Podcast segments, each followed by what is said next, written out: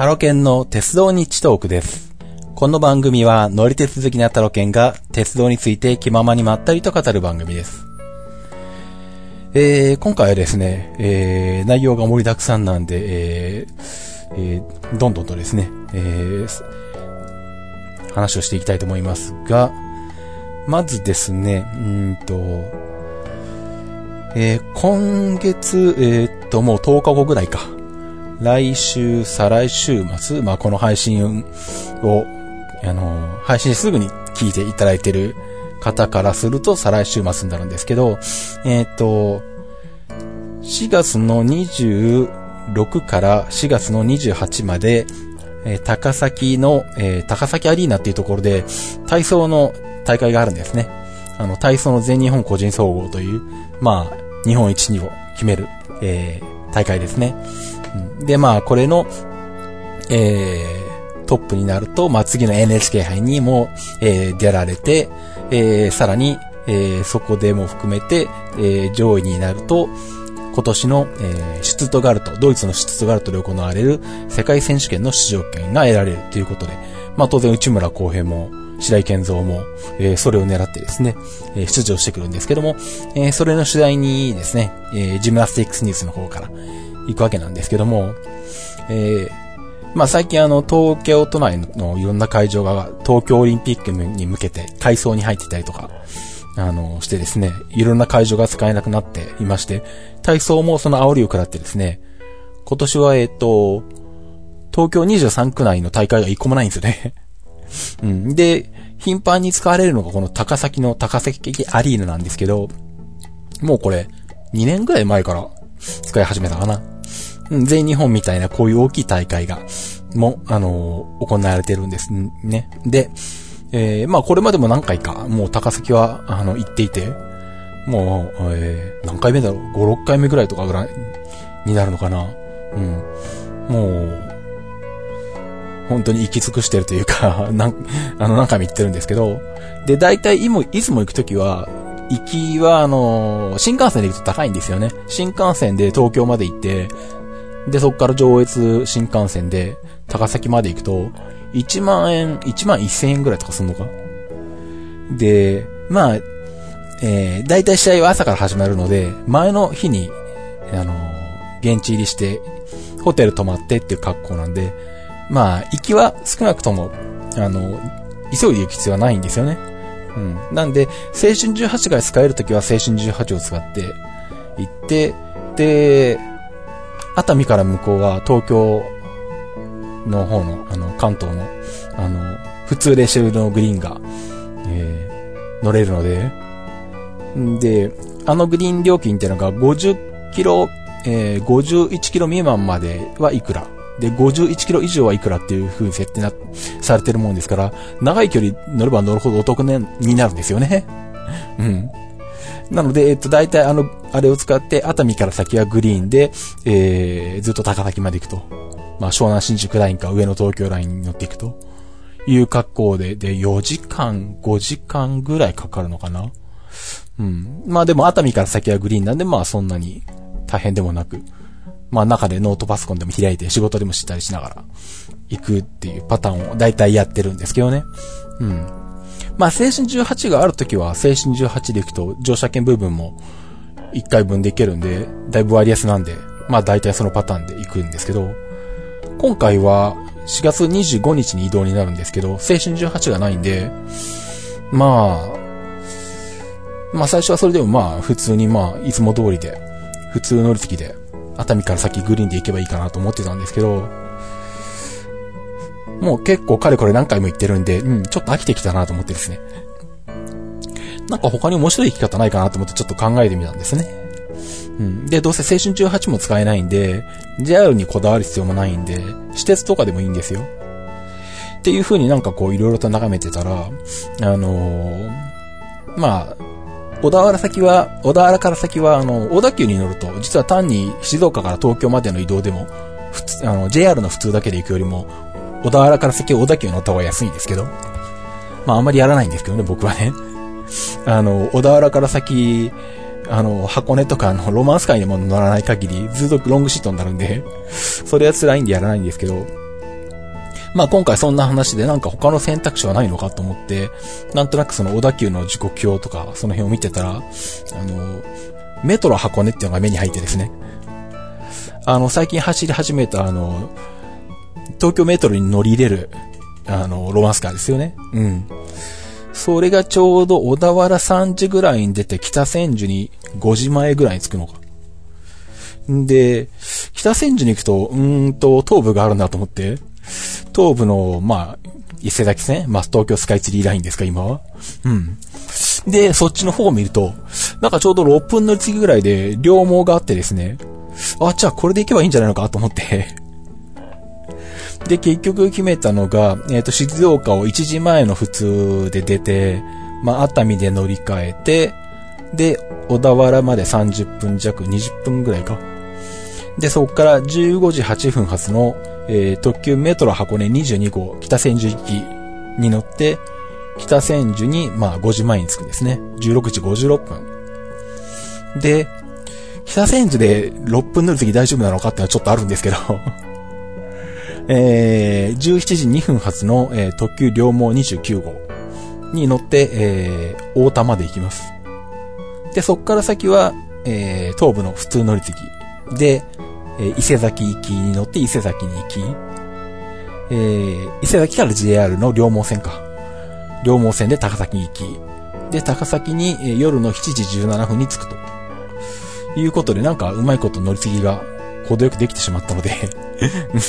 これで行こうかなと思ってもう切符も取りました。でも北千住に、えっ、ー、と、メトロ箱根が入るのは、えっ、ー、と、千代田線か。千代田線から両、うんと、東部の、えー、ホームの乗り換えってなんか近かったような気もするけどな。あんまり覚えてないですね。うん。一時はあっちの方でもあの、プロレスを見に行ったりとかしょっちゅうしてたので、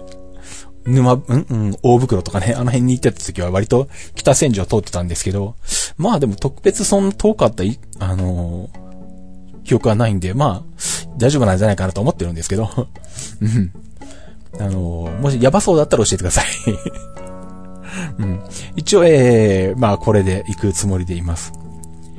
で、まあ帰りは、うんと、まあちょっとした用事もあるんで、えー、一泊して、えー、帰ってくるっていう感じになるんですけどね。うん。っていうのが一つと、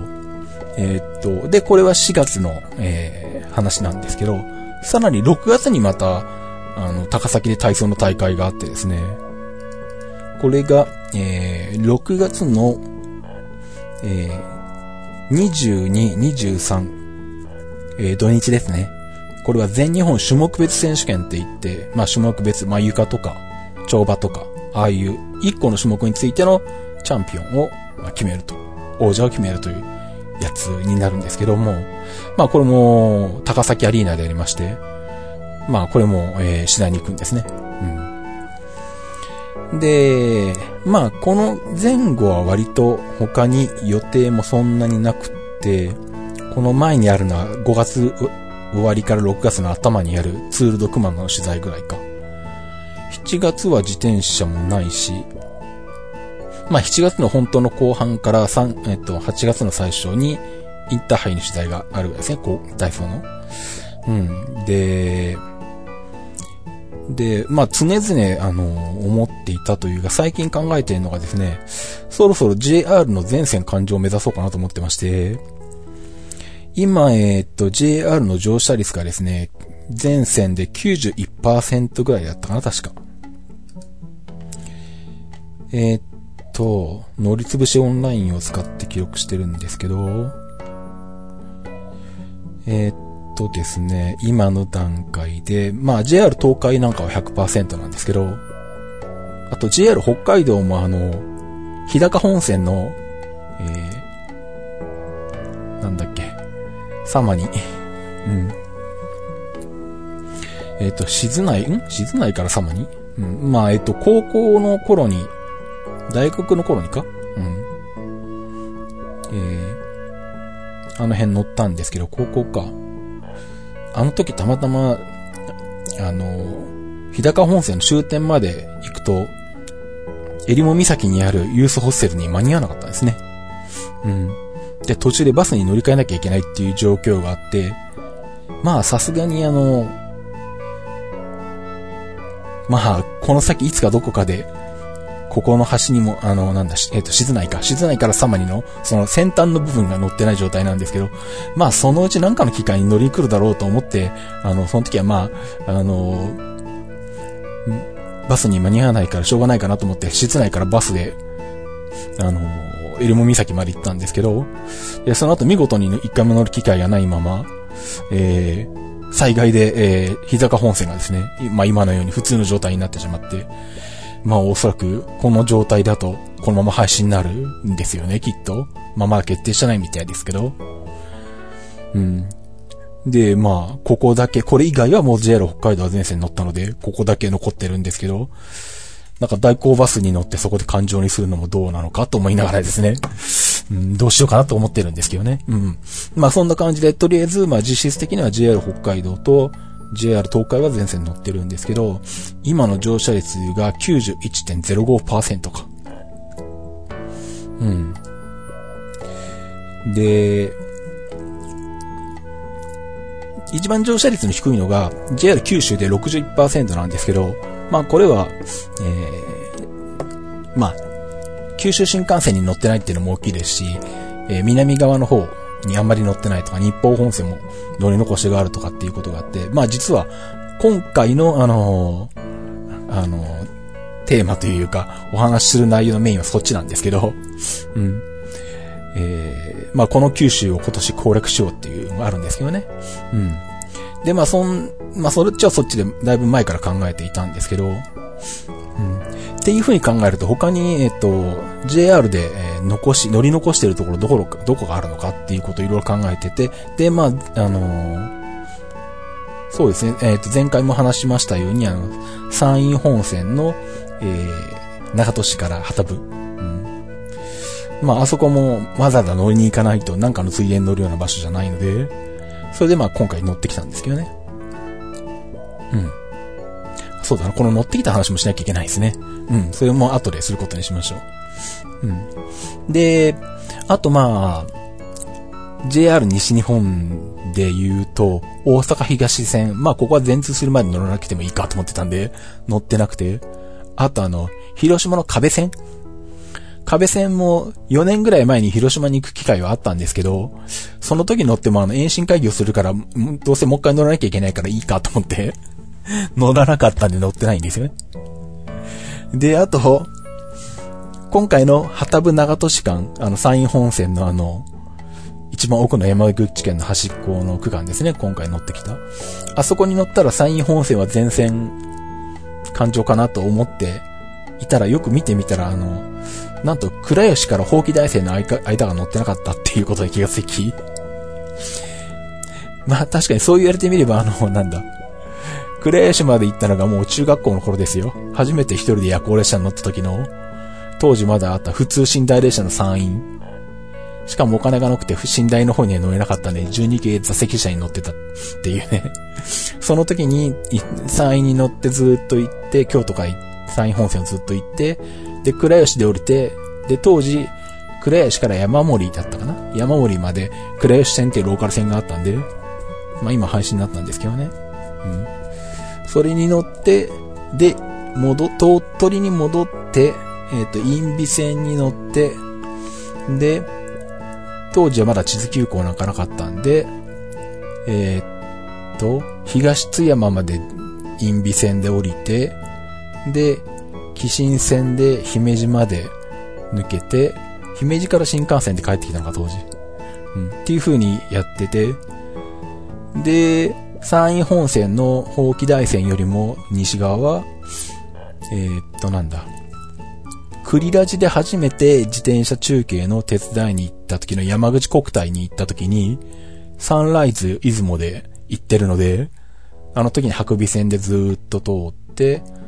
あ、でもあの時も、確かサンライズイズも、そう、ま、素直に行かなかったんですね、あの時も確かね。あの、なんだ。前を走ってる貨物列車が事故を起こしたか何かで、えー、列車が遅れますって話になって、遅れると、えー、出雲市から先の特急沖に乗り継ぎできない可能性があったので、お急ぎの方は、えー、特別に、えっ、と、新大阪始発の水穂と、えっ、と、岡山から先は特急ヤクモの重席に乗れるように取り計らいますって言われて、そう、結局サンライズで全然寝ずに、新大阪で降りて新幹線と特急ヤクモで行ったんですよね。あの時もね。うん、で、まあ、それで、えー、法気大線から、えー、長門市まで乗ってると。まあ、峰線、その時峰線に乗ったので、うん。っていう感じで、まあ、その辺の山陰本線を乗ったんですけど、っていうことは、法気大線と呉市の間は乗ってないと。いう風に残ってるんで。まあ、ここもここでどうやって乗りに行こうかなっていう、ここも、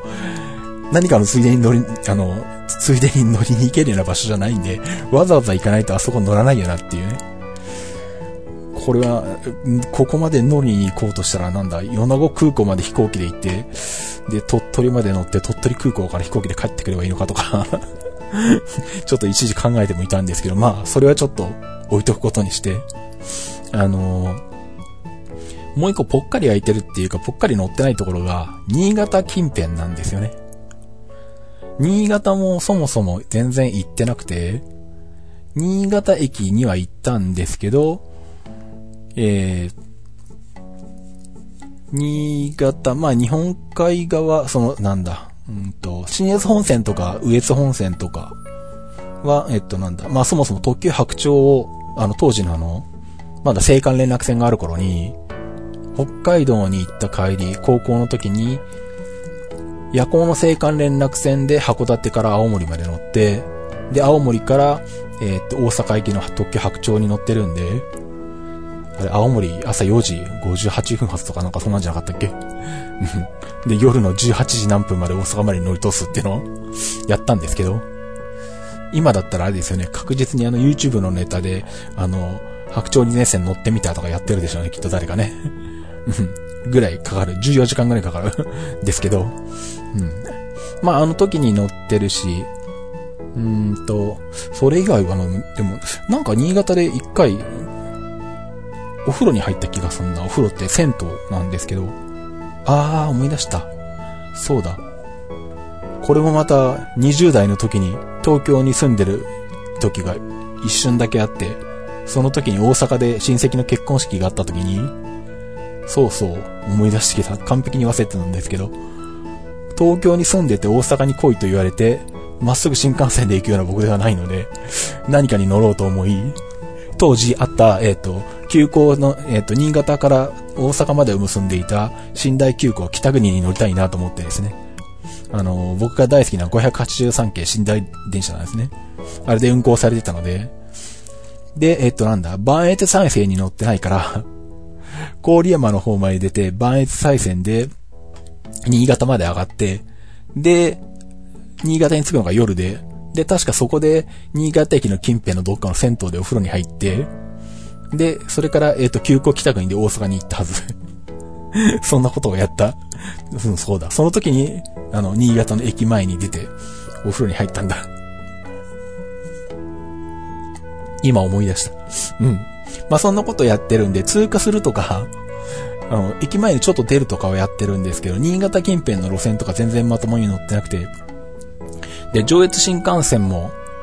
高崎から先は乗ってないんですね。うん、えっと、かろうじて、あの、なんだ、ガーラ湯沢だけは行ってるんですけど、越後湯沢、ガーラ湯沢だけはあそこわざわざ乗りに行ったんで乗ってるんですけど、それに乗りに行った時も青春18切符で乗ってるんで、あの、越後湯沢、高崎間は新幹線乗ってないんですよね。うん。なんで、えー、高崎から先の新幹線に乗ってないのと、あと、えっ、ー、と、越後線と、えー、あれ、えー、っと、弥彦線？うん。には乗ってないんですね。だからあそこも、なんかの時に行かなきゃなぁと、まあ思ってはいたんですけど、あのー、まあね、それで JR 全線環状を真剣に考えるにあたって、新潟に行くのに一番こう効率的というか無駄がないに、無駄がないのは、どういう時に行けばいいのかなって考えると、やっぱり一番近くに行くのってその、高崎に体操の取材で行くときに、ついでに行くのが一番やっぱり無駄がないんですよね。あの、費用的にも時間的にも。で、ただ、普通に新幹線で新潟まで往復する格好で、新潟まで行って、弥彦線と越後線に乗って高崎まで帰ってくると、まあ、新幹線2回分乗らなきゃいけないので、東京から新潟まで、あの、新幹線代かかるんで、まあ1万円ぐらいかかるのか、それで。うん。で、まあ単純に往復するのもあんまり好きではないので、うん、もう一つなんか方法はないのかと思って。で、まあでも、いい機会なんで、まあ今年のその全日本の時はその前後にそんなに予定もないんで、まあ日程的にも金銭的にもちょっと余裕があるかなと思って、じゃあもうこの種目別の次第の時に、えー、野に行こうと決めてですね、じゃあどういう風に行くのかっていうのを、え、考え始めたんですけど、まあさっき言ったように新幹線で往復するのもまあちょっと今一つ芸がないなと。かといって新潟方面に向かうローカル線はもう全部乗ってるんですよね。さっきのやつで言った万越再線も乗ってるし、畳線も乗ってるし、飯山線も乗ってるし、えー、北北線もちょっと前に、ちょっと何、5、6年前かなわかんないけど、うん、あのー、乗ってるんで、んで、まあ、あと電車で行くとやっぱり交通費がかかるなというのもあって、うん、ちょっとまたユナイテッドのマイレージを考えてみようかと。いうことで、例のごとくですね。まあでも多分札幌で一泊して行くことになるのかって思いながら、試しにあの、静岡空港から新潟空港って経路を検索してみたらですね、なんと、静岡から札幌まで行って、1時間半ぐらいで新潟行きがあって、新潟にその日の夜につけることが分かったんですね あ、これでいいじゃんと思って。ということで、えー、この6月の、えー、全日本種目別選手権の体操の取材の時に、えー、新潟に行くことにしまして、一気に、えっ、と、新潟によって、えー、さっき言った越後線、弥彦線、それから上越新幹線の高崎までを乗ってくると。いうことにしまして、もえー、チケットもホテルも取ってしまいました。なので、えー、っと、6月20日の木曜日に、えー、静岡空港4時25分発のアナに乗って、えー、新千歳空港ですね。に、6時5分に着くのか。で、1時間15分か。7時15分だから。7時15分のアナで、えー、新潟空港に20時40分、8時40分に着くと。で、その日はホテルに泊まって、で、翌日に、えー、弥彦線と越後線に乗ります。で、高崎に向かいますと。いう感じで、新潟11時20分の吉田行き、で、吉田まで行き、さらに柏崎行きに乗り換えて柏崎まで行き、ここで越後線を電線、完了。で、新越本線の特急白雪で東三条まで戻ってきて、そこから弥彦線で、吉田、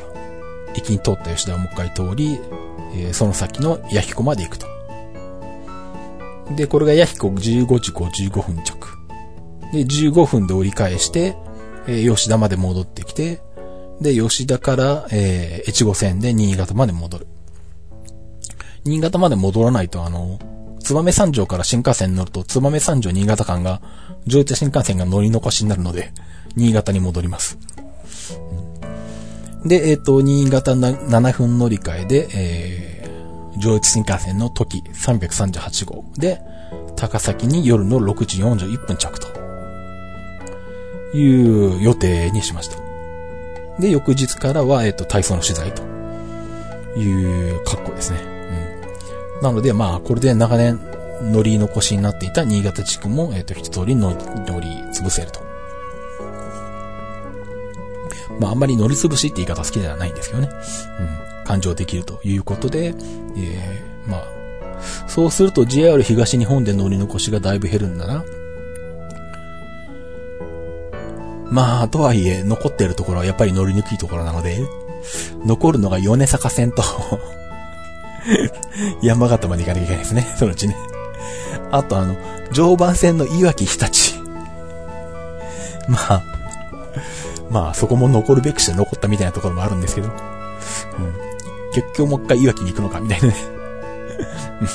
そしたらもう一回バインス当選乗ってくるかもしんないぐらいの勢いになるんなるんですけど、まあ、東日本の乗り残しはそれだけかな。うん。多分それだけになると思いますね。うん。なのでまあ、そうするとだいぶ JR 環状も見えてくる感じになってきますね。うん。ということで、えー、っっと、二つの予定が立ってまして、えー、っと、で、まあさっきもちょっとお話しした、えー、っと、山陰本線の、えー、長門市旗部間に乗ってきた時の話をちょっとしますと、えー、っと、まあこれも体操の取材のついでで、山口の高校選抜の取材のついでに行ってきたんですけどね。えー、っと、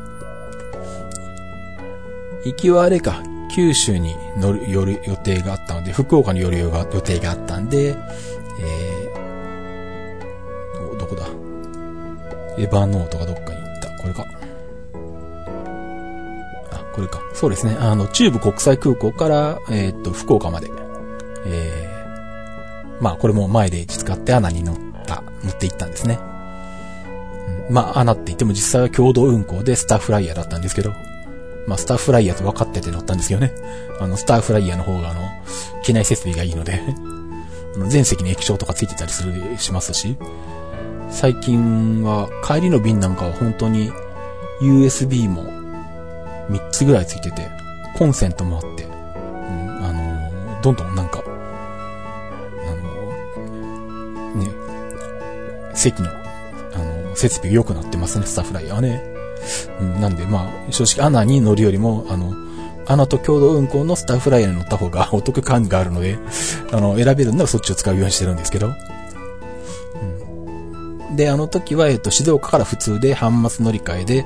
えー、半末と豊橋で乗り換えたのか。それで豊橋から新快速で金山に行って、金山から名鉄のミュース海で中部国際空港に行って、で、えー、中部国際空港から、えー、福岡に行ったと。いう感じですね。で、ただまあ今回、えー、っと、浜松から豊橋までもう、うまいこと、なんか、311系とか、あの、転換クロスシートの車両が来ないかなとちょっと思ってはいたんですけど、残念ながらロングシートの211系でしたね。この辺はちょっとあれだな。列車を選ぶようにするとうまいこと、あの、クロスシート乗れるのかなと思ってね、その辺もちょっと今後考えてはいるんですけれど。うん。あと、まあ、中部国際空港は、あの、やっぱり、コンパクトなんで楽ですね。あの、やっぱ羽田もそうですし、あの、でかい空港は遠いから疲れますね。なんで今後はあの、まあその行き先とかその便があるかどうかにもよるけれど、羽田周り、まあ羽田か中部かどっちかでも行けるんだったらちょっと中部から行くのもありかなと思って、今後はどうもチューブ使う機会もなんか増えそうな気はするんですが。で、そんな感じで、まあ、行きは、えー、福岡にたどり着き、で、取材をして、で、えっ、と、3月25日の月曜日か、に、えー、新山口のホテルを出て、えー、その山陰本線の長門市、えー、旗部間を目指したんですけど、まあ、ホテルは新山口駅前だったんで、それで、えー、っと、朝、っていうか昼ですけどね、もう、昼出て、で、ちょっと時間があったんで、えー、っと、改札口を通り越して、まあ、立ち食いというか、まあ、一応席はあって座れるんですけど、駅構内の蕎麦屋でパーッと食べれる蕎麦、ものをパッと食べて、まあ、あの、途中どこもね、あの、多分食べれないと思うんで、何も、まともな店では、あの、食べれないと思うんで、とりあえず蕎麦を食べ、で、青春18切符で、えー、乗り通すので、えー、改札を通って、で、ちゃんとあの、朝行きの、えー、山陽本線の普通の発車時刻と、えー、あ、違うのあ、そうだよな。うん、朝行きの発車時刻と、路線を、あの、列車の、あの、発車時刻とか、あと乗車の番線ですね、ホームですね。何番線っていうのを確認して、ホームに行ったんですけど、ホームの電光掲示板を見たら、えー、事故かなんかによって21分遅れとか出ててですね、ちょっと待って、21分遅れたら、朝で、ミネ線に間に合わないじゃんっていう思って、急いでまたあの階段を登ってですね、荷物を持って階段を登って改札口まで戻ってで、で、まあ改札の人にあの、まあ話をしたわけですよね。うん。え、遅れてるんですか？と、まあそうなんですよ、みたいな感じで。まああの、なんだ。本当は改札を通った時点で気がついてもよかったんですけど、あのなんだ、LED の表示で、あの、一定時間列車の発車時間とか番線が出てて、で、一定時間になると切り替わって今何分遅れですってこう交互に出てるパターンで、たまたま僕が見た時はその遅れが表示されてなかったんですよね。なんでそのタイミングで気がつかずにホームに行っちゃったもんで、またホームから戻らなきゃいけないっていうね。うん。で、結局いろいろ見ていて、で、なんだ。最初はなんだ、まあ、新幹線でじゃあ行くかっていう話にもなったんですけど、新幹線で行っても、峰で2分、峰じゃないや、朝で2分しかないから、乗り換え無理ですね、みたいな話になってたんですけど、まあその時はあの僕が、あの、まあ、こういう風に乗り継ぎ予定、する予定ですよって書いたやつを iPhone で見せてて、うーん、ちょっとどうしようもないですね、とか、このままマスク小倉まで行ってくださいって言われて、いやいや、それは 意味がないですから。あの、参院選に乗るためだけに、あの、この一日使ってるんで、飛行機に乗ってるんでっていう話をしてて、あの、で、まあ正直、峰線は、山陽本線普通をまたないのかっていうのもあって、その辺も聞いてみたんですけど、うん、ちょっとなんとも言えないでわかんないんですって答えで、で、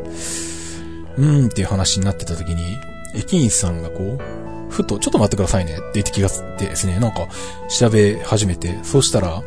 あの、峰線の、その朝発の峰線の列車、僕が調べた時は13時20分発になってたんですけど、あの、それ、これだとそのなんだ、1時間に1本だけ止まる、あの、小玉に、から乗り継ぎがギリギリできないんで、これ乗り継ぎできるように今回、今回の3月16日の時刻改正から、えー、接続取れるように発車時間8分遅らしますっていう風に時刻改正がされてたらしく、なんで13時20分発だったのを今年の3月16日から13時28分発になってたんですね。うん。で、そうすると新幹線が着くのが朝に13時18分なんで10分あるんですよ。そうすると余裕で乗り継ぎできるんですね。うん。この列車、あの、時刻変わってて新幹線から間に合いますよって言われて、えー、っていうことになってですね。うん。じゃあもう、しょうがないから、まあ、じゃあわかりました。新幹線で行きます。ありがとうございますって言って、まあちょっと最初話しかけた時は切れ気味だったんですけど、さすがプロ、ここに気がついてくれるんだなと思ってですね、さすが、あの、キーさん素晴らしいですね、と思ってちょっと、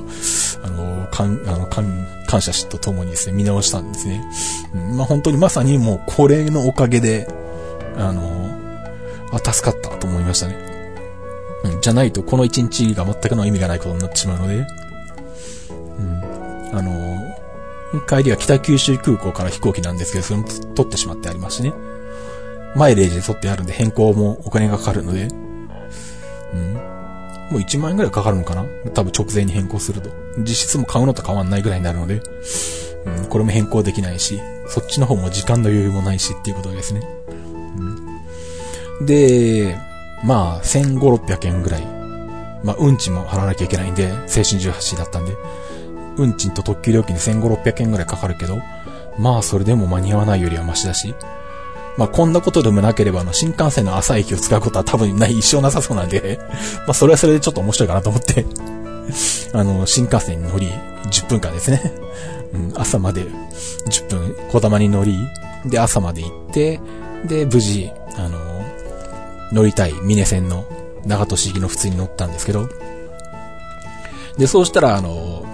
ミニ線の列車に乗っていたら車内放送がかかって、えー、この列車13時28分の予定ですが、えー、山陽本線の普通が遅れておりまして、その列車との接続を取りますので発車時刻が遅れます。という放送、車内放送がいて。なんでそれ新幹線じゃなくても間に合ってんじゃんっていう 結局新幹線乗る必要なかったっていうオチだったんですよね。まあ、まあ、しょう、しょうがないんだけどね。うん。あの、多分まだその、僕が駅員さんに聞いた時点ではそこが決定してなかったんでしょうし。まあ決定してたかもしんないけど、その辺は一瞬にして車内全般全部に伝わるわけではないので、こういう非常事態の時は。まあ、しょうがないかなと思ったんですけど、あの、実は新幹線乗らなくても普通で間に合ったっていうオチでした。なんでまあそんなこともあったんですけど、まあとりあえずは無事に、えー、朝の、えー、朝初の峰線の列車で長門市に向かうことができてですね。で、長門市に、えー、まあ時刻表通りだと2時33分。まあ遅れたんで、まあ、えー、10分ぐらい遅れてたのかなうん。まあ、えー、まあでも次の列車は15時20分なんで、まあ30分ぐらいは時間があったか。で、まあちょっと仕事の関係でお金の移動とかを ATM でやらなきゃいけなかったので、近くにコンビニはないのかと思ってマップで探し、そしたら、長門市の駅前にはまあ、コンビニなどあるはずもなく、6分歩いたところにセブンイレブンがあるってことが分かったんで、頑張ってそこまで歩いていき、うん、あの仕事のお金の移動を済ませ、また必死になって6分で、あの、駅まで戻ってきて っていうことで結構ギリギリだったんですけど、うん。で、ここからやっと、えー、山陰本線、本来の目的の山陰本線が普通に乗れたと。えー、で、まあ、この区間は本当に海沿いを通るところが多いんで、晴れてればもうちょっと綺麗だったんですけど、ちょっと天気はね、曇り気味で、ちょっとその辺は残念だったんですが、晴れてたらあの辺は結構綺麗な海がね、あの、海の色が綺麗な色が出ますね。うん。で、えっ、ー、と、小串行き。途中で乗り換えが入るんですけど、小串行きに乗って、えー、しかも、えっ、ー、と、あの、オレンジ色というか真っ赤というか、朱色の、あの、キハ40とかキハ47とか、国鉄色のやつですね。うん。えー、まあ、途中で、えっと、南独駅名で有名なコットイを通過したりとかしながらですね。えー、通過っていうかなんだ、まあ、通ったりしながらですね、通過しないですね。うん。えー、山陰本線をこう、ことことと向かっていったと。で、ちなみに、えっ、ー、と、全然また話は違うんですけど、あのクリア時のトレンドウォッチとか聞いてくれてる人は知ってると思うんですけど、あの360度カメラを買いまして、インスタ 360-1X だったっけ？うん。まあ、中国のメーカーのやつなんですけどね。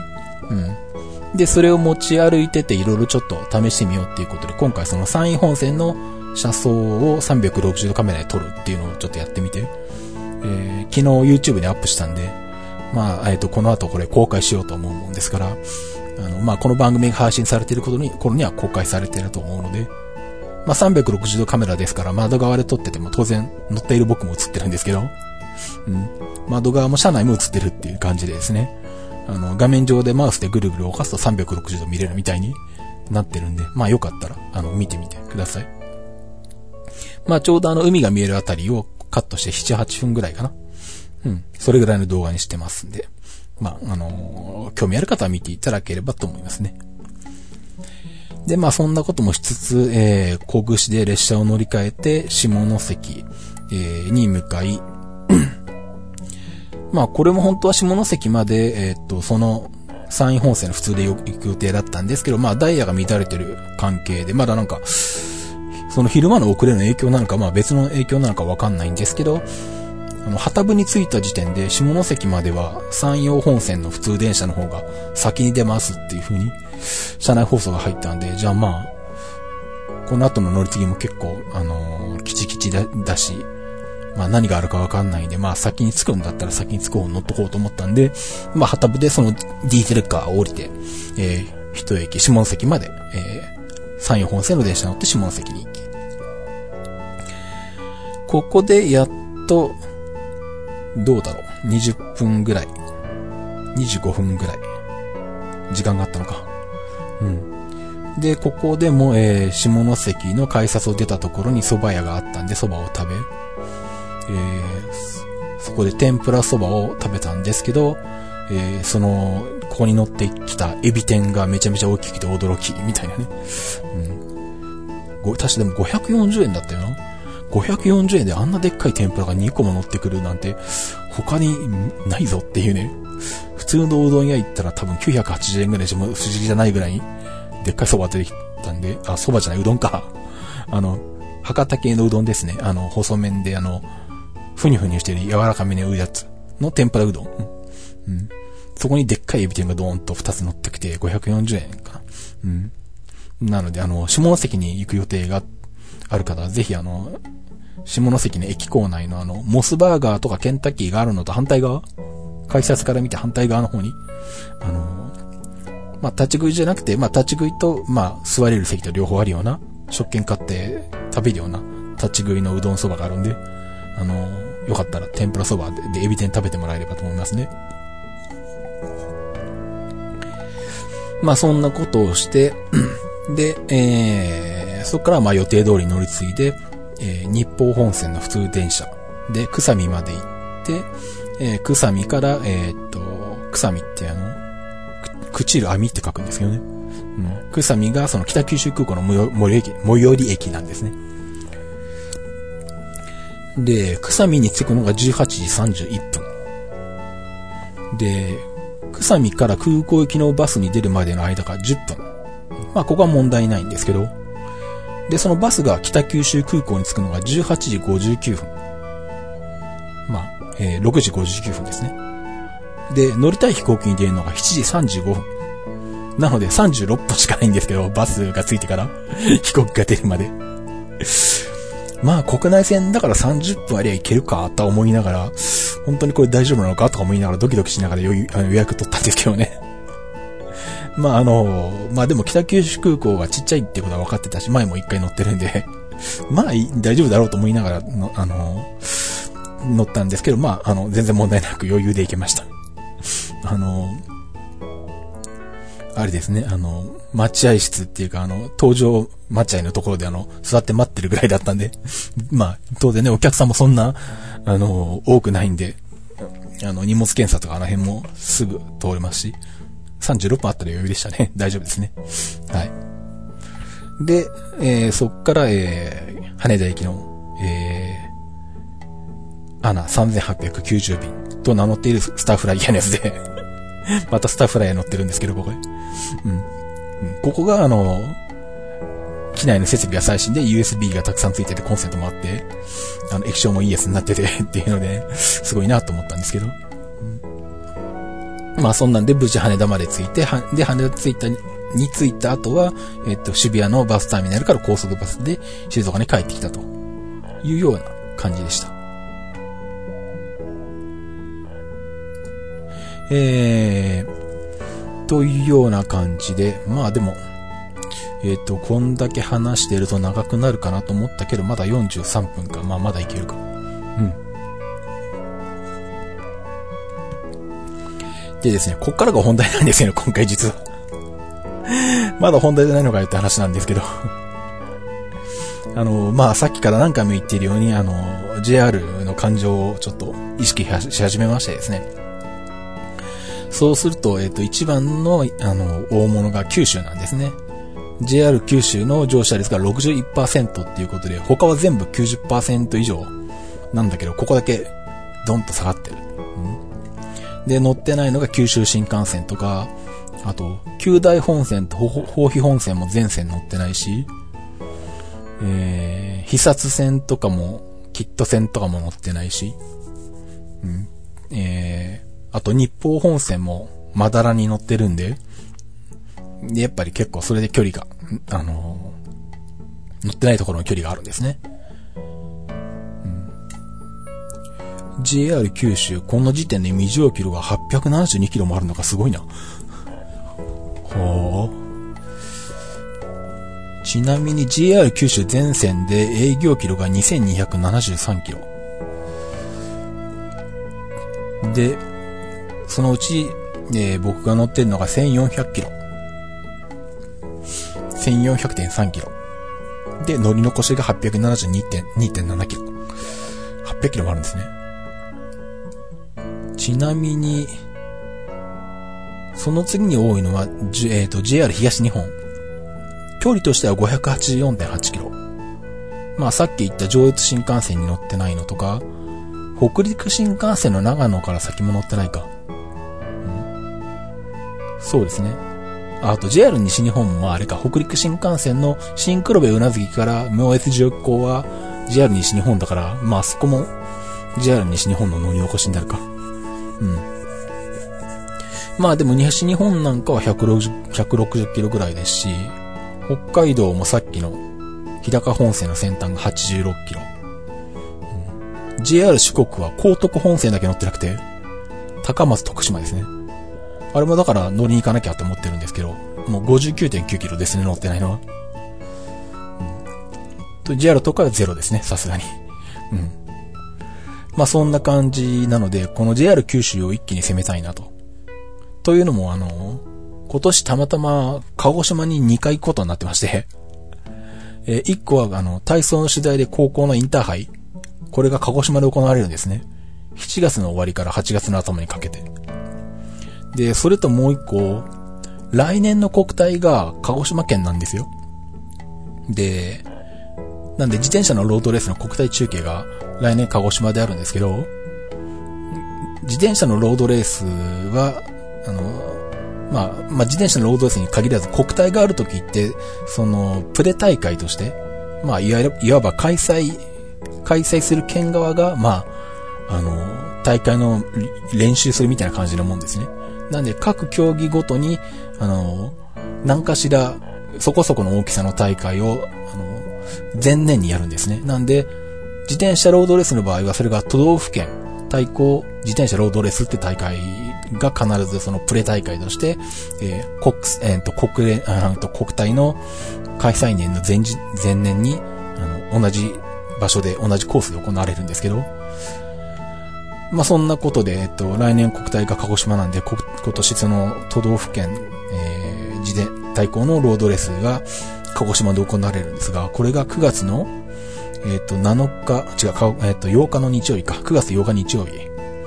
で、おそらく、まあ、十中八九これも、えー、BJ が、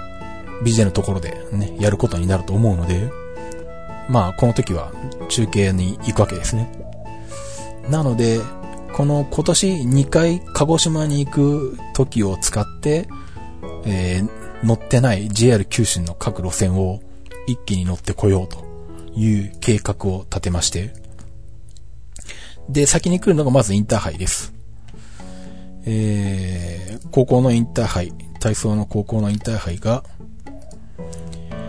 えー、7月の、うんと、31日水曜日から3日間、8月2日までの3日間ですね。なので、えー、ここの時に、えー、ま、えー、鹿児島周辺の路線とかを乗ってこようと思いまして、で、予定をもう組んで、実はホテルも取って、飛行機も取れるところは取ってしまったんですが、えっ、ー、と、このインターハイの時、インターハイ自体は7月31日からなんですけど、2日前に静岡を出発します。で、えっ、と、中部国際空港から大分まで、えー、アンナに乗ります。えー、これもマイレージで取りましたが。これはスターフライヤーじゃないんですね。これ IBEX エアラインだったかな、確か。だった気がするんですけど。えー、っと、静岡を2時ぐらいに出て、普通乗り継ぎで、中部国際空港まで、まあ中部国際空港というか、えー、この時は特に青春18を想定してないんで、うーんと、浜松まで普通で行って、で、浜松から、えっ、ー、と、乗り換えて JR の岐阜行き普通。多分岐阜行き普通にしとけば、311件の転換クロスシートが来るんじゃないかなっていうのも あってですね。多分豊橋止まりだとロングシートで、多分名古屋直通するあの、岐阜行きのやつとかだったら、転換クロスの311来るんじゃないかなとちょっと読んでまして。ここで、さっき言ってたのは、あの、ここですね。うん。ここで、あの、あのー、浜松から、あの、名古屋に直通する、普通に乗るっていうことにします。まあ、実際、車両が何が来るかはちょっと乗ってみないとわかんないんですけど。で、うまくいくとここでクロスシートに乗れるかもしれないんですが、これで豊橋まで、えー、行って、で、豊橋から名鉄を使います。で、神宮前まで、えー、特急新湯沼行き。で、神宮前まで、神宮前からミュースカイに乗り換えて、中部国際空港行き。で、えー、5時18分に着いて、えー、飛行機は6時45分だから1時間半ぐらいありますかね。大分に着くのが7時50分。で、7月29日の晩は、えっ、ー、と、別府のホテルに泊まり、えー、別府の温泉に入っていこうと思ってます。大分も通過はしてるんですけど、別府とか大分行ったことないんですね、実はね。まあ、せっかくなんで、あの、別府でちょっと温泉にちょっと入ろうかなと。まあ、地獄巡りをしてる余裕はないですけど、うん、いう感じで別府のホテルに泊まり、で、翌日の7月30日火曜日、えー、まあ、だいたい昼ぐらいまで寝てるので、えー、別府を12時半頃に出る、えー、普通列車で大分まで行き、で、大分を1時過ぎに出る特急日円13号。えー、で、宮崎空港まで。これも、えっ、ー、と、宮崎空港まで行かないと、あの、宮崎空港線が乗り残しになるので うん、宮崎空港まで行き、すぐ折り返して、えー、宮な、宮、宮、え、なんだ、宮崎空港線が、あの、日報本線から、あの、分岐している南宮崎まで戻り、で、南宮崎から特急霧島17号で、鹿児島中央に7時43分着と。で、えー、鹿児島のホテルに入って、そこから3日間は、えー、取材ですね。しかもこの時、あの、北沢くんが来れないんで、ひょっとしたら一人かもしれないんですけど。まあ、えー、まあ、そんな感じで、えー、高校のインターハイの体操の取材をしていきます。で、取材が終わるのが8月2日で、まだその晩も鹿児島のホテルに泊まり、えー、翌日ですね、えー、被殺線に乗ります。鹿児島中央1時23分発の隼人の風4号。特急で、えっと、被殺線の途中の吉松まで行き。で、こっから、えっと、普通列車の新平4号ですね。ここから、吉松から人吉は、1日3往復しか走ってない区間ですね。うん。えー、前に、えっと、トレンドウォッチでもちょっと話をしたかな。うん。えー、観光普通列車の新平で人吉まで行き、えー、人吉に着くのが4時35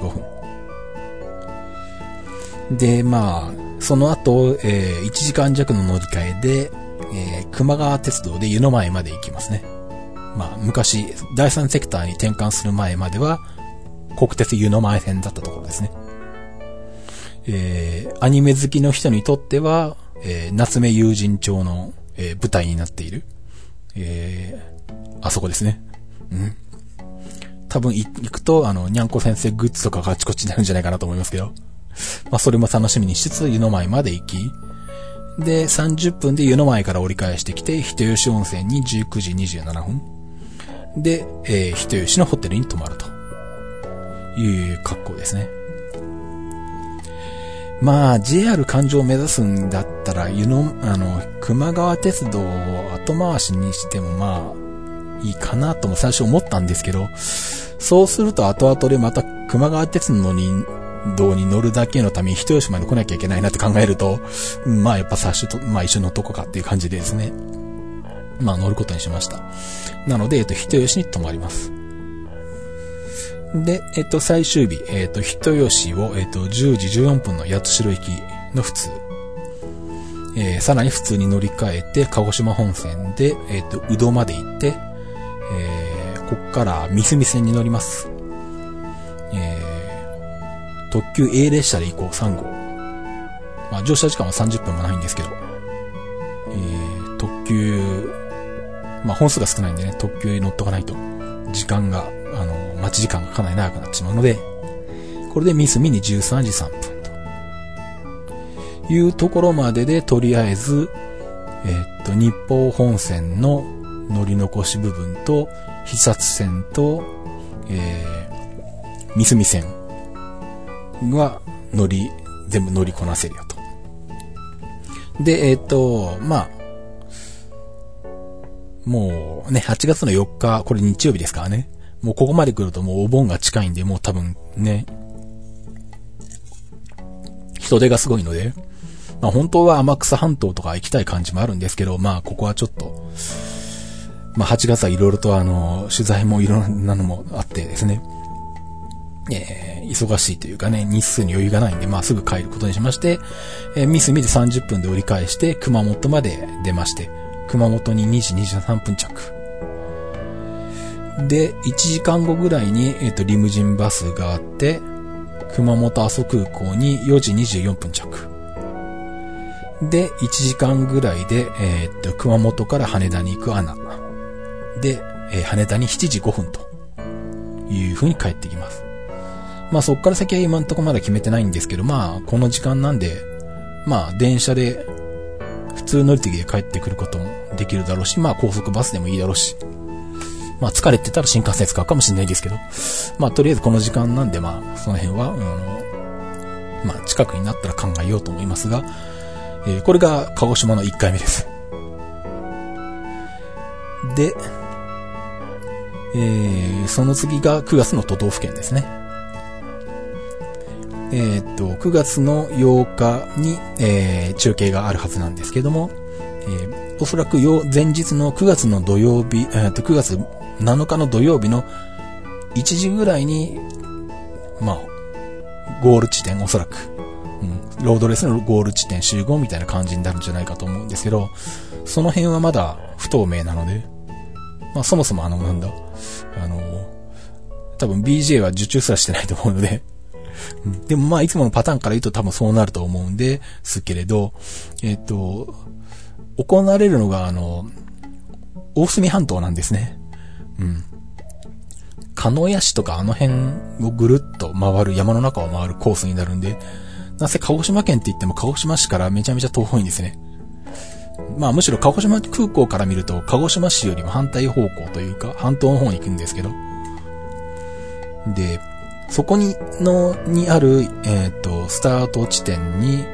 一時集合とかだと、もう静岡からだと当日出発すると間に合わないんですね。まあ、あのー、静岡から鹿児島までの直行の便、まあこれは JAL になるんですけど、JAL か、あの、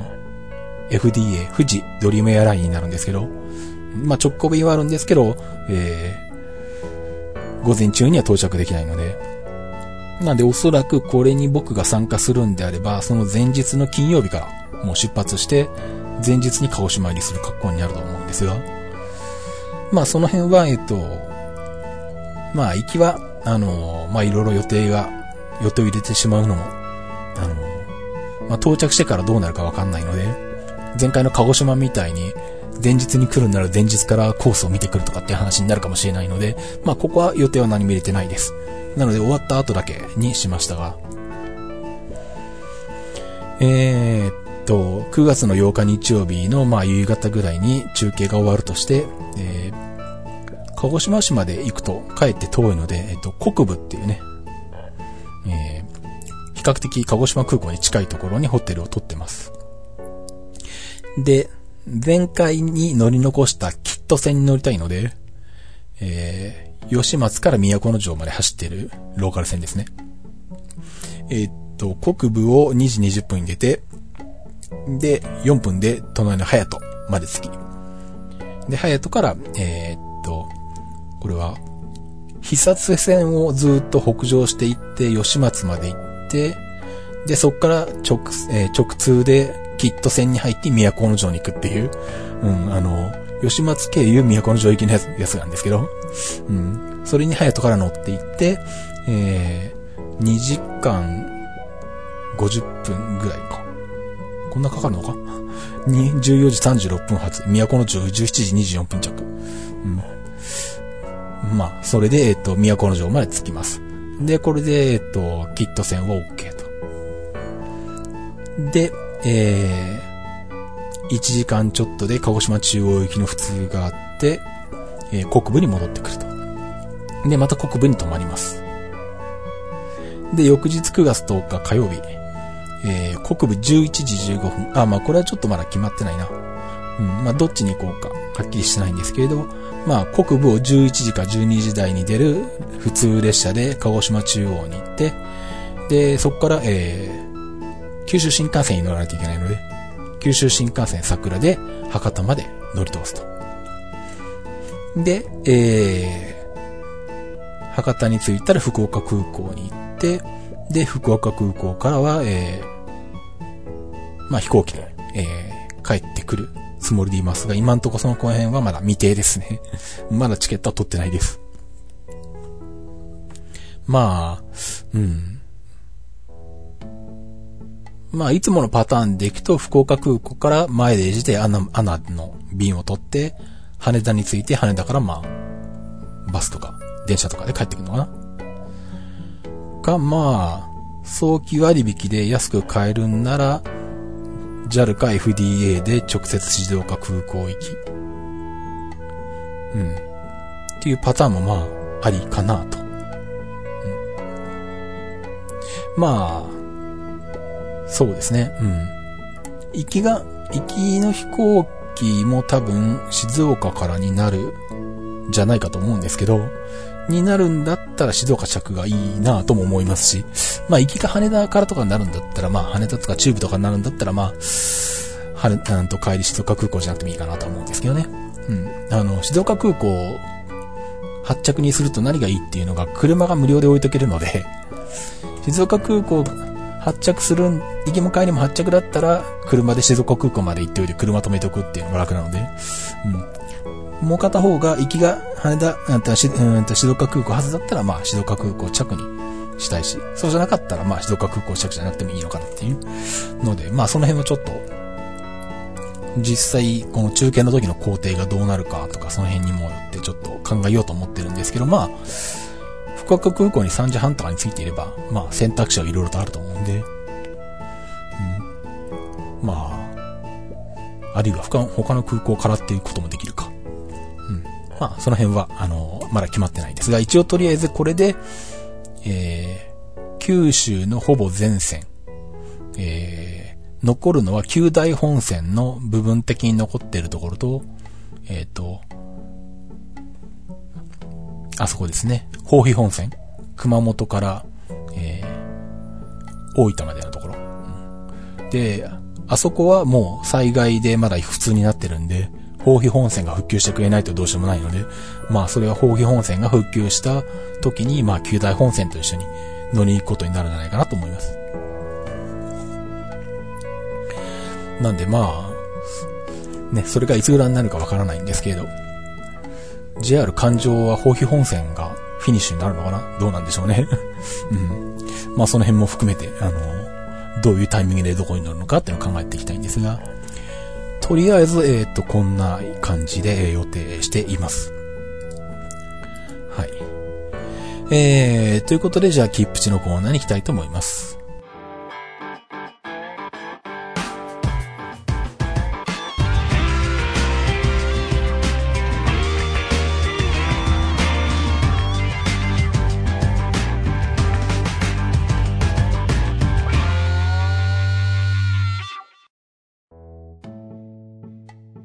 切符の知識、切符値です。このコーナーは切符のルールを知らなかったばかりに損をしてしまうことがないよう、正規の方法でお得に鉄道に乗っていただくためのコーナーです。えー、今回はですね、九州の 九州の特特切符を、えー、ご紹介しようと思います。まあこれ、さっきお話しした九州を乗り回る際に、なんか使える切符がないかなと思って探している時に見つけたんですけど、まあ、残念ながら、えっと、今回は自分は使えないんですけど、まあ、えっと、なんかの機会にですね、あの、使っていただければと思いますね。えっと、二つありまして、一つが、旅名人の九州満喫切符というのがあります。これがですね、えっと、3日間使える青春18切符っぽいやつに行ってみれば。えっと、連続してなくていいんで3日間え使えます。えー、3人で、えー、いっぺんに使ってもいいのかな？うん、えー、まあ、2回分を2人で同一工程で使って、えー、もう1回分は自分で1人で使うって使い方もできるわけですね。えっと、値段が18,800円。え有効期間は3ヶ月。え子供も18,800円で金額は一緒ですね。えー年齢制限もないんで、青春18と同じように誰でも使えて、で、これ通年発売してるんで、いつでも使えます。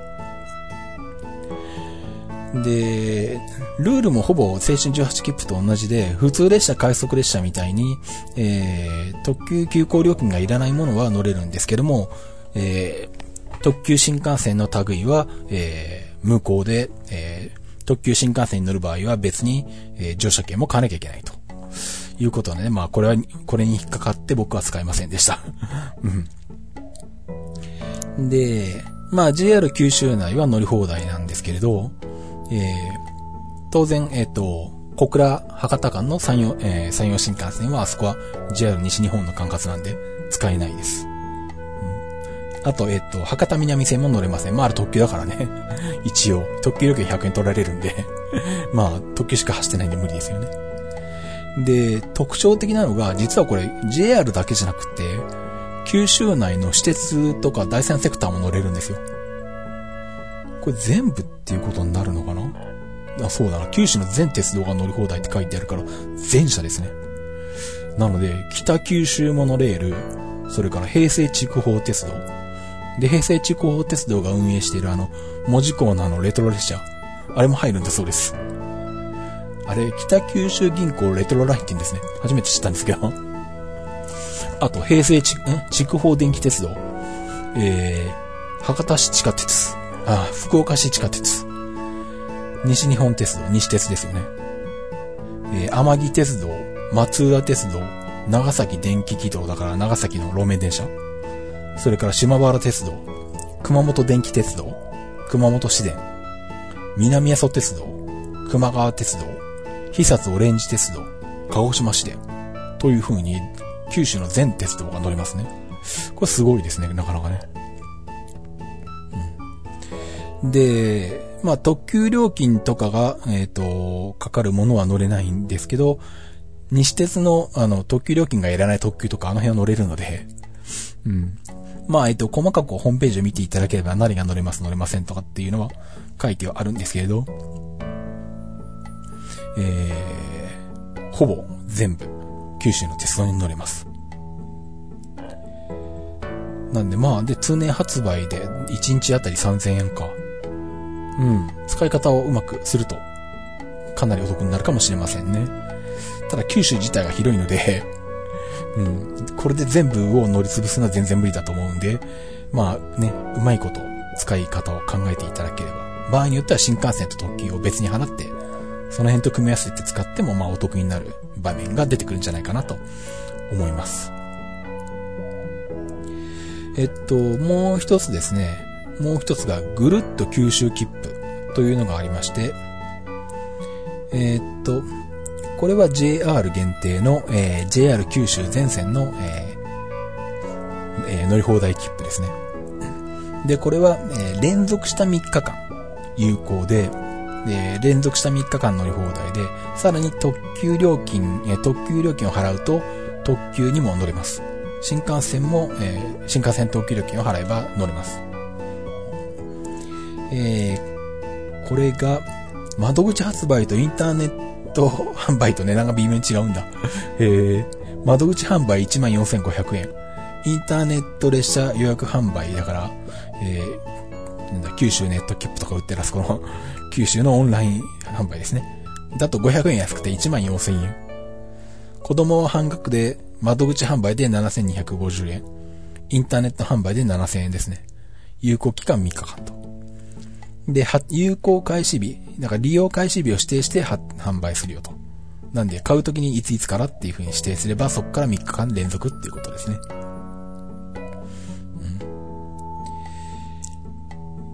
なので、えーっと、まあ、今回はそのね、特に、えっと、インターハイの時なんか、間にインターハイの取材が3日間入るんで、これ使えないんですけど、あれがなくて、ずっとただ、JR に乗ってるだけだったら、これがちょうどうまくはまるんですけど、残念ながら、えっと、途中に取材が入るんで、えー、これも使えないと、いうことになりますが、まあ、これも、3日間使えて特急もまあ別途料金はいるものの使えて1日あったり、えー、4700円ぐらい。うん。まあ、これは逆に新幹線とか特急を使った方がお得になるかな。値段的にも、距離的にも。うん。っていう感じなんで、まあ、うまくね、この条件にはまってお得になるようでしたら、あの、使っていただければと思いますね。えっと、今のところご利用期間、えっと、なんだ、発売期間が来年の3月31日まで、で、利用できる期間が来年の4月2日までとなってます。まあ、どうなんでしょう。まあ、利用期間を延長しながら毎年売ってるパターンなのかもしれないんですけど、今のところはまあ来年の春までという風になってますね。まあ、そんな感じでですね、えっ、ー、と、JR 九州もこういったお得な切符があるんで、えー、ぜひね、また、あの、訪れてみてはいかがかなと思いますね。まあ、観光列車もたくさんありますしね、見どころはいっぱいあると思いますんで、七つ星に限らず、まあ、各地でね、いろんな観光列車があるので、うんまあ、その辺をいろいろ乗っていただけると楽しいんじゃないかなと思いますね。はい。じゃあエンディングのコーナーに参ります。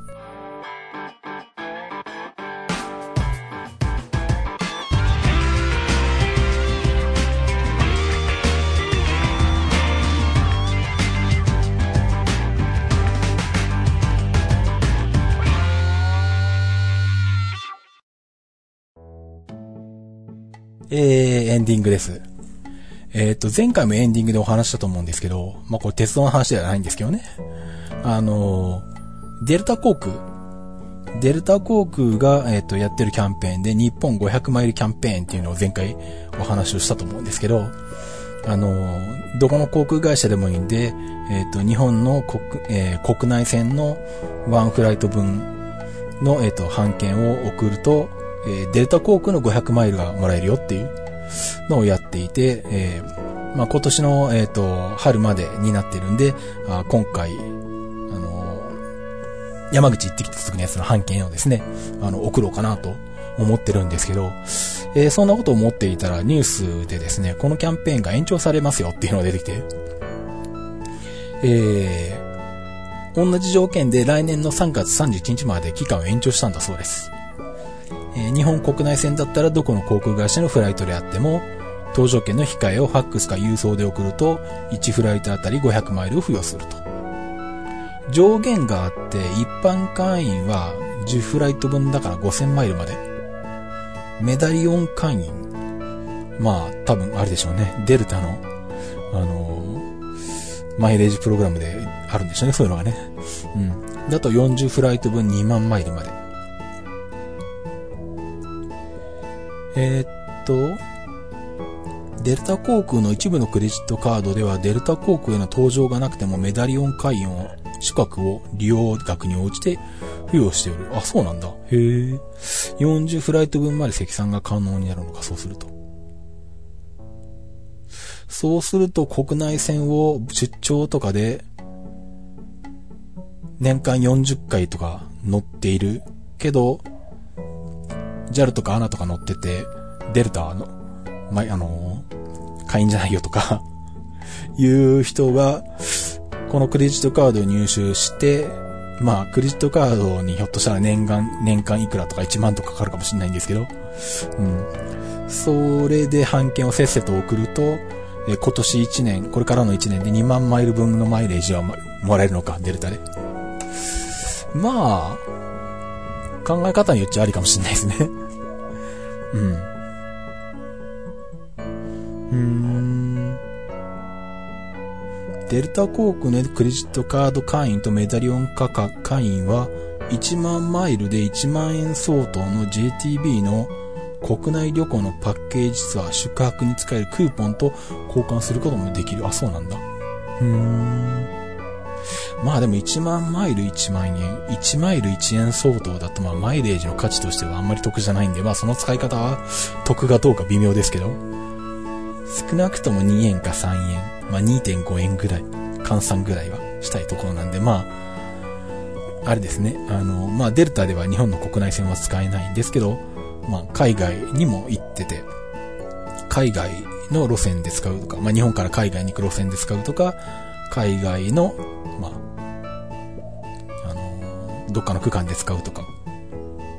で、まあ、デルタが入ってる、えー、っと、なんだ？うん、ワンワールド？違うな。スカイチームか？忘れちゃいました うん。あの、の、あの、航空会社だったら、まあ、この前使えつって、あの、無料航空券取れると思うんで、うん。まあ、ね、あの、延長してくれるんであれば僕はちょっと頑張って、判券を、あの、今年送り続けようかなと思いますね。なんで、そうすると今回の山口で2枚。で、今、で、その次が飛行機に乗るのは、えー、その新潟に行くときですか。高崎に行くときに新潟に行くやつが、札幌経由、新潟で2枚。で、インターハイで、えー、行きと帰りで2枚。で、鹿児島の都道府県で行きと帰りで2枚。まあ、あと何かしらもう1回ぐらい使いそうな気はするんで、まあ、マックスの、あの、10フライト分5000マイルはなんかもらえそうな感じですね。5000マイルデルタであると、どこで使えるんだろうな。でもあれか。世界選手権の取材とかでヨーロッパ行った時にヨーロッパ内の移動とかでは使えるか。うん。まあ、どっかしらでなんか使えそうな気はするんで。で、確かデルタも、あのー、有効期限ないんですよね。ずっと、あのー、全く有効期限ないんじゃないかな。どうなんだろう。全くだ、だ、確か僕増減してないけど、あの、入会特典でもらった5000マイルかなんかがずっとあるまんまなんで、うん、なんであの、JAL とかだと1、2年間有効？なんか有効期限あるんですよね。あんなも有効期限あるじゃなかったかな。アメリカ系は割とこの有効期限がないとか、あとはなんだろう。まあ、何かしらその増減があればいい。クレジットカードで貯まるマイルとか、なんかその ポイント的なもので、あの、マイレージに変換できるとか、うん。まあそういうので、あの、ちょっとでも出入りがあれば、プラスマイナスがあれば、有効期限が伸びるっていうことが、だいたい一般的なんで、うん。そうそうそうか。まあ、今デルタで5000マイルあるから、ここに5000マイル加わると1万マイルだと、まあまあ、なんかどっかでうまく使えるかもしれないですね。うん。なんでまあ、興味のある方はこの辺ね、あの、うまく使ってまたお得に、飛行機にも乗っていただければと思います。はいえー、ということでお届けしました、えー、鉄道日トークでした。それではまた。